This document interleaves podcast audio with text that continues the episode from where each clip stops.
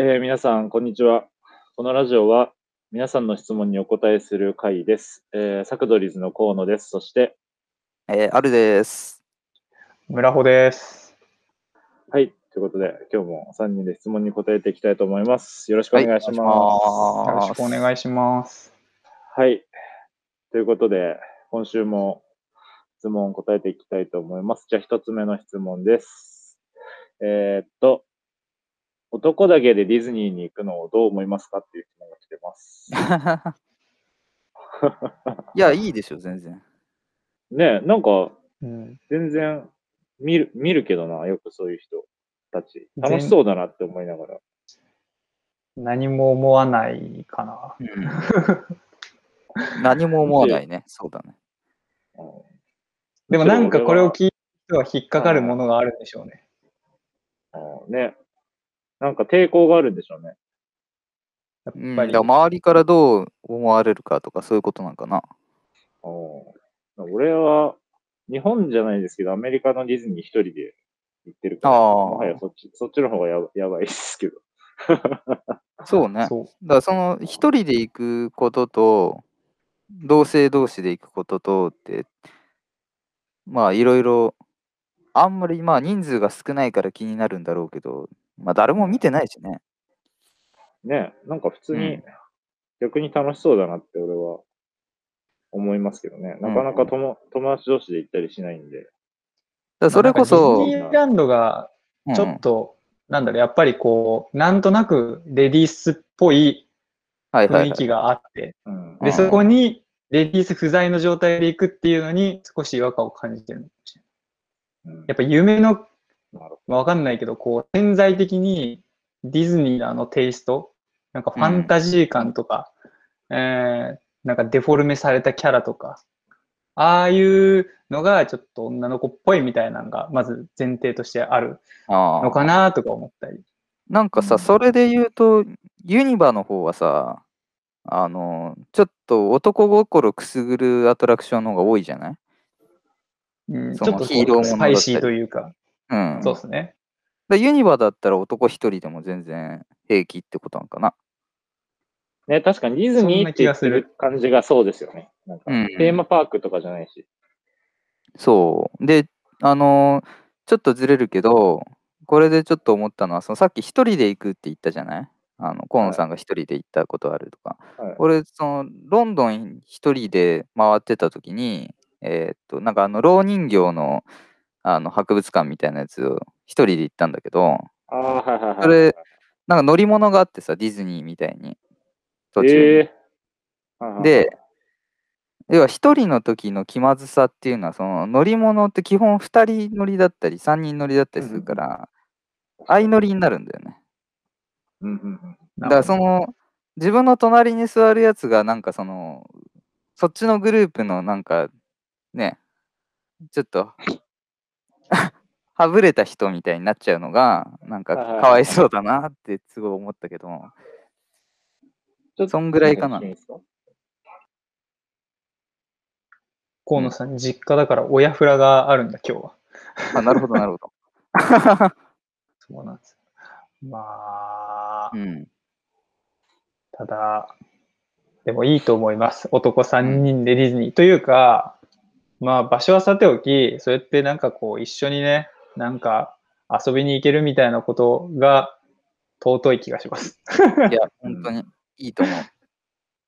確かに。楽しんでください。本当ですね。ぼ僕らもいつか行きますか。僕けどあんまディズニーそんな好きじゃないから、別の場所行きましょう。そうですね。はい。じゃあ、えっ、と、次の質問いきたいと思います。はい。と次の質問は、えー男女の友情は成立すると思いますかっていう質問が来てあはます。ははあれなんかすごい前にしなんか似たような質問来ていた気がするよ。したっけ？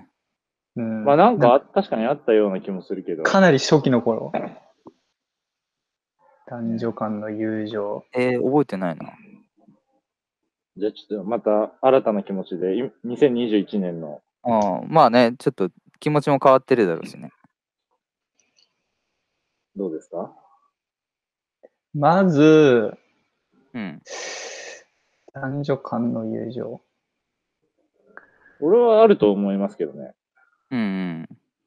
全然。そうね。俺も意見的にはある方かな。ある。ちょっとまずとか言ったけど何も出てこらんから、ちょっと誰かにパスしますわ。なんか、これって、パートナーがさ、もうすでにいるかどうかっていうのもあるじゃない？あの、なんていうんだ、結婚したらモテるようになったみたいな話よく聞くけど、だからそれって要は変な恋愛感情とかを抜きにしてつきあの話し合えるから、うん。あの、すごい距離が縮まるってことだと思うんだけど、うん、だから結局はその思い込みなんじゃないかなっていうのは、あのもうそういうのはありませんよって決めた前提で付き合えば全然友達になれると思うけどね。はいはいはいはうん、い。なるほどねって。いう。はいはい。どうですか？完全に自分の、いや、うん俺は正直、なんか、まあ、あの、結婚とかいくらね、してても、不倫する人はするじゃないですか。ああ。どっちかっていうと、だからなんか、その、その人が結婚してるかどうかよりも、もはや自分のタイプかタイプじゃないかな気はします。うん。なんかすごい自分の好きなた感じのタイプ、女の人だったら正直ね、それは、その家庭で付き合っていく中でどうなるかは正直わかんないうん。なとは思いますし、なんか完全にその自分の恋愛対象外な感じの人だったら俺は全然友達でずっと入れるなって思うし、結構でもそういう友達実際いるんですよ。その自分の恋愛うん。の完全に対象じゃないなって思う子とかは逆に、だから付き合いやすいなって、いつもうん。まあ。ただその相手が河野さんにそういう気持ちがなければの話ですよね。だから。こっちはないと思ってるけど、向こうがあったら、あまあ、そうね。まあそうですね。自分目線だけで言うとそういうことになります。まあ相手が、まあ相手がどう思うかってもう本当正直わかんないですもんね。この辺は。うん、いや、そうですね。なかなか。うんうん自分目線だとそう、そういう感じかなっていう。そうですよね。どうす、どう村尾ね君。そろそろえーっと、はい、そろそろ。まあ、と、友達、男女間の友情は、まあ、友情というか、まあ、友達になる、なれると思いますね。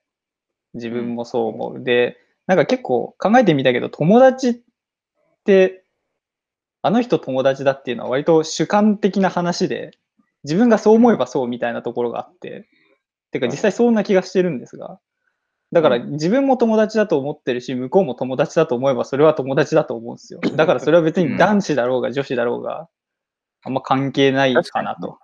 うん。そうだシ。ンプルですね。考え方的には。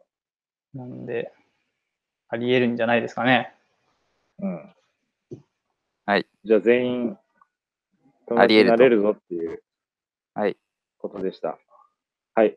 じゃあ質問ありがとうございます。じゃあ次の質問いきます。えーっと、自分の前世って何だと思いますかっていう質問をしてます。絶対これね、あるのよ、私。前世のね、絶対これだっていう前世が。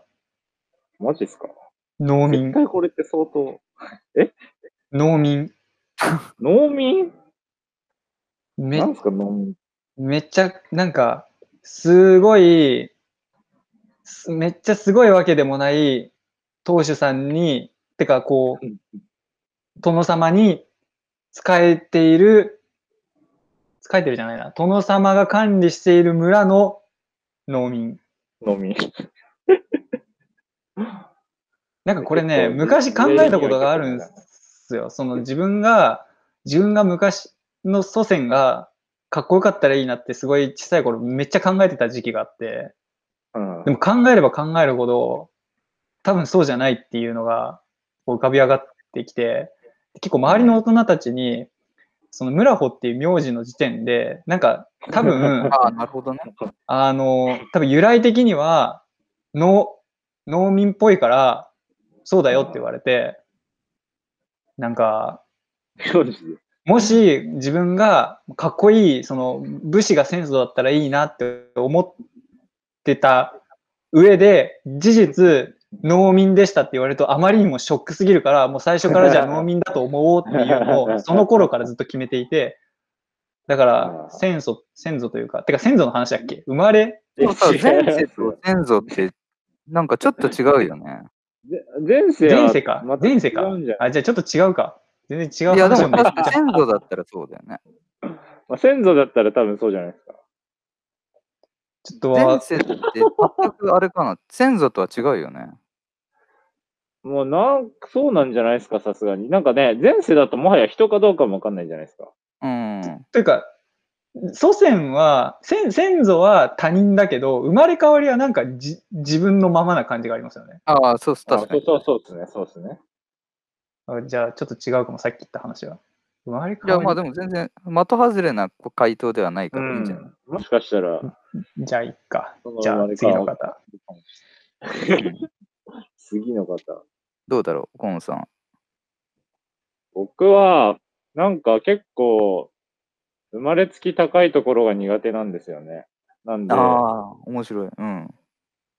だからなんか、きっと鳥とかそういうものじゃない気がしてるんですよ。うん。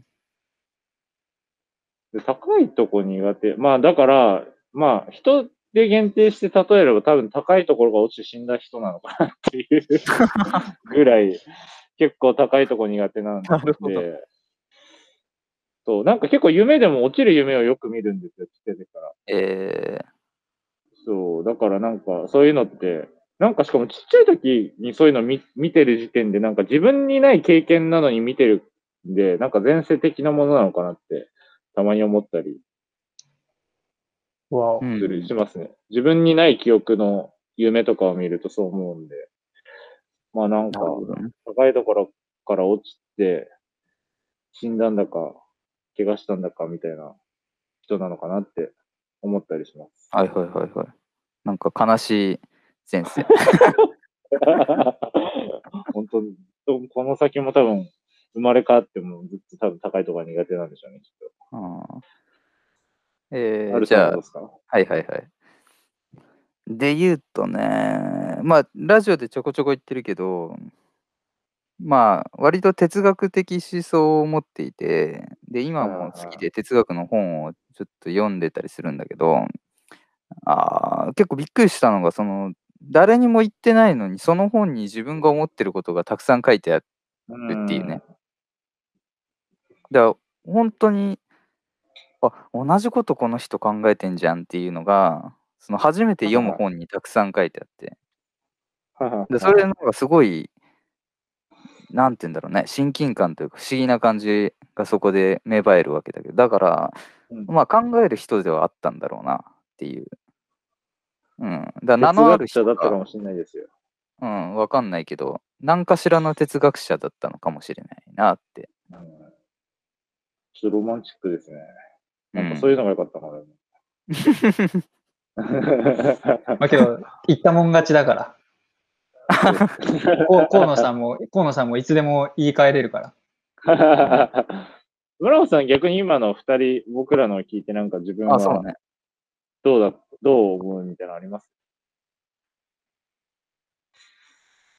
えー僕けど自分がオリジナルだと思ってるからな。前世とかない。あ、そもそもね、第1号だと。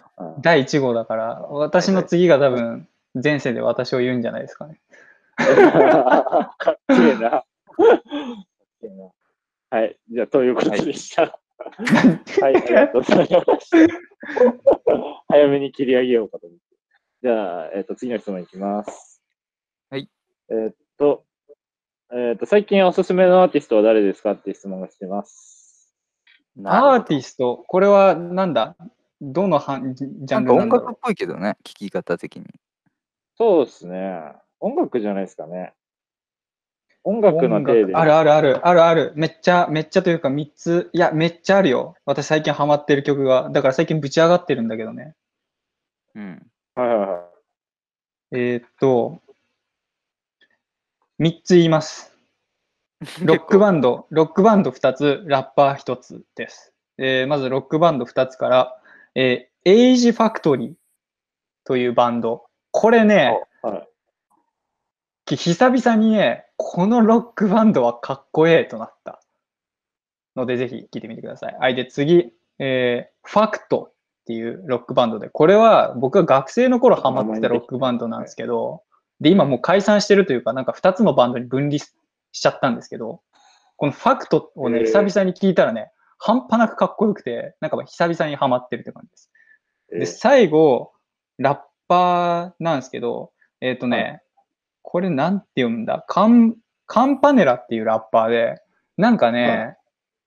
すごい曲とリリック、歌詞がね、すごい自分に染みるというか、なんか別に深いこと言ってるわけじゃないんって言うとなんかすげえ失礼な言い方だけど、いや、まあ深いのかもしれない。自分の理解が追いついてないだけなのかもしれないけど、っていうかなんかすごいね、自分は割とありふれた物事をなんかこう、細かく言葉とか絵とかで描写するみたいなのが好きだったりするんで、で、そそれがまさになんか歌詞でなされていて、この、えーカンパネラっていうラッパーは、まあちょっと最近のおすすめですね、個人的な。うん。です。これ全員日本人ですか？え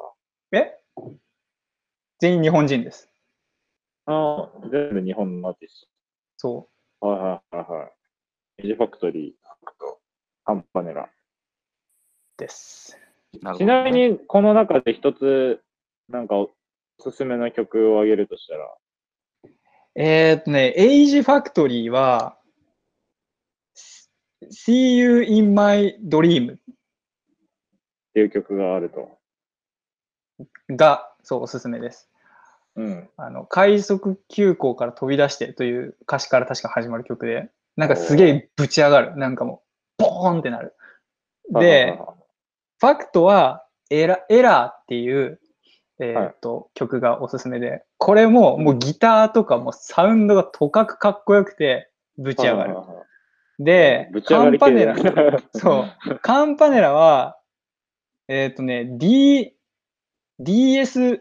DSPCMP、ちょっとなんて読むかわかんないんだけど、これがかっこいいというか、なんかすごい新しく聞こえて、なんかこれまで聞いたことない曲だなっていうのがあっえて、ー、はなんかきおすすめです。いはいはいはい。それがじゃあ各アーティストそれぞれ村穂おすすめの曲ということで、はい。なるほどね。うん。聞いて、ぜひ聞いてる方は聞いてみてください。見てください。俺も聞いてみます。うん、ちょっと聞いてみよう。あ、俺か。そうね、えっと、最近ね、音楽聴かなくなってしまって、あれなんだけども。なんで、えーちょっと前に気になってたものを、じゃあ、俺も少し言うと、えーっとね、あの、韓国のさ、あの、BTS とかめっちゃ流行ってるじゃない？はいはいはいはい。で、あの、まあ、やっぱり若い女性とかみんな韓国大好きでさ、うん。うん、で、まあ、撮影中に結構 K-POP の話とかになったりするんだけど、はい。あの、ふと思ったのよ、その、あの、J-POP も J-POP と J-ROCK っていうジャンルがあるように、はいいや、ポップスじゃなくて、韓国のその、バンドってどうなんだろうって思って、はそうそうそう。それで、あの、あの、めっちゃ詳しいモデルさんになんか、そういうのないんですか？って聞いたら、あの、兵庫っていうバンドがいてい。、兵庫。なんかそれ結構有名なバンドじゃないか、そうそうそう、結構有名だと思う。で俺知らなくてさえー。知ら俺も知らなかっで、初めてその撮影中かけたんだけど、結構ちゃんとロックしてて、た。えー、バンドサウンドでね。はいはいはい。うん。でそれが、あの、へーってちょっと、なんか感心したって言うとあれだけど、あの全然知らなかったから、なんか新しい扉が開いたみたいな感覚うで。ん。うん。確かに、アルさんが、なんか韓国系を聞くイメージはなかったんで。あ、そうそうそうそうそう。もともと、なんかむしろちょっと遠ざけてたジャンルではあるから。うん。うん。でまあ、そうやって自分じゃ絶対聞かないのをはいはいね、あのおすすめで聞くっていうのはいいかなって。確かに、モデルさんとかすごいね、そういうの、詳しい人多いし、いいっすよね。センスがある人多い。なんかその中でもこの曲聴いてるみたいなのあるんですか？えーっとね、ちょっとそれはないか。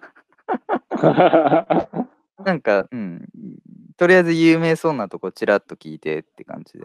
ああ、トップソングみたいなのうん。は、ね、iTunes なんかめっちゃ今ハマってるってほどではないから、ちょっとあの恐縮なんですけど。まあちょっとよかったよ、そうですね。うん。はいはいはい。で河野さんが。私、はい、私、河野はですね、えっと、よく、あの、撮影中に、あの、普通のラジオをよく流すんですよ。あの、東京 FM だったり、あ、はいはいはい。J-Wave J-Wave だったりっていうのをよく流しながら、あ撮影してるんですけど、なんか、まあ、そこ、そなんか、ラジオの結構いいとこってそういう、まあ、アルさんもさっき言ったんですけど、その、自分の聴かないジャンルの曲が流れたりするじゃないですか。それで、なんか、たまに、あ、この曲いいなと思って聞く、そこから聞いたりするんですけど、すごい最近聞いてよかったのが、えっと、吉田美奈子さんの、うんなん。か、ラムはお好きっていう曲があるんですけど、なんかすごいその曲がなんかかっこよくて、結構多分昔の曲なのかなと思うんですけど、なんか昔なんだけどなんか最近発売したのかなって最初思って聞いてたぐらいな感じ。ほうほうほなんか新鮮に聞こえて、なんかすごいこの雰囲気とか、もう、な、なん、なん、なんなんだろうな、ジャンル。ジャンルはちょっとよくうまく説明できないんですけど、う。うん。ちょっとユーミンとかそっちの方な雰囲気もうんうん。ありつつ、なんかでも最後にちょっと、なんか遊んだ感じのところがあったりしてて、なんかすごいいい曲で、なんかよく聴いてるんで、えー、吉田美奈子さんのちょっとラムはお好きっていうのは、ちょっと一回なんか皆さん聞いてもらえたらなっていうふうに。なんかね、そういう昔の曲ってなんか一周回って逆に新しいってあるもんね。そうそうそうそう。昭和歌謡とかね。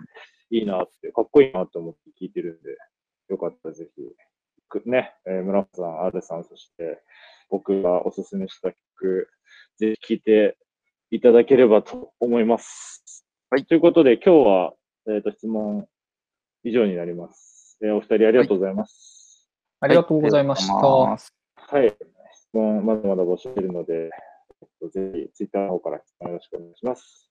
ということで、ありがとうございました。ございました。ありがとうございました。